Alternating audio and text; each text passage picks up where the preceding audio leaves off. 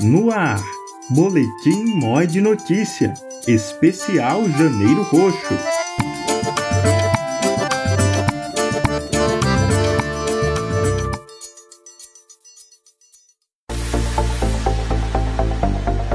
É na zona norte do Recife, no Vasco da Gama, que há mais de sete anos o grupo Autocuidado e Hanseníase junta a esperança com a informação para combater a doença.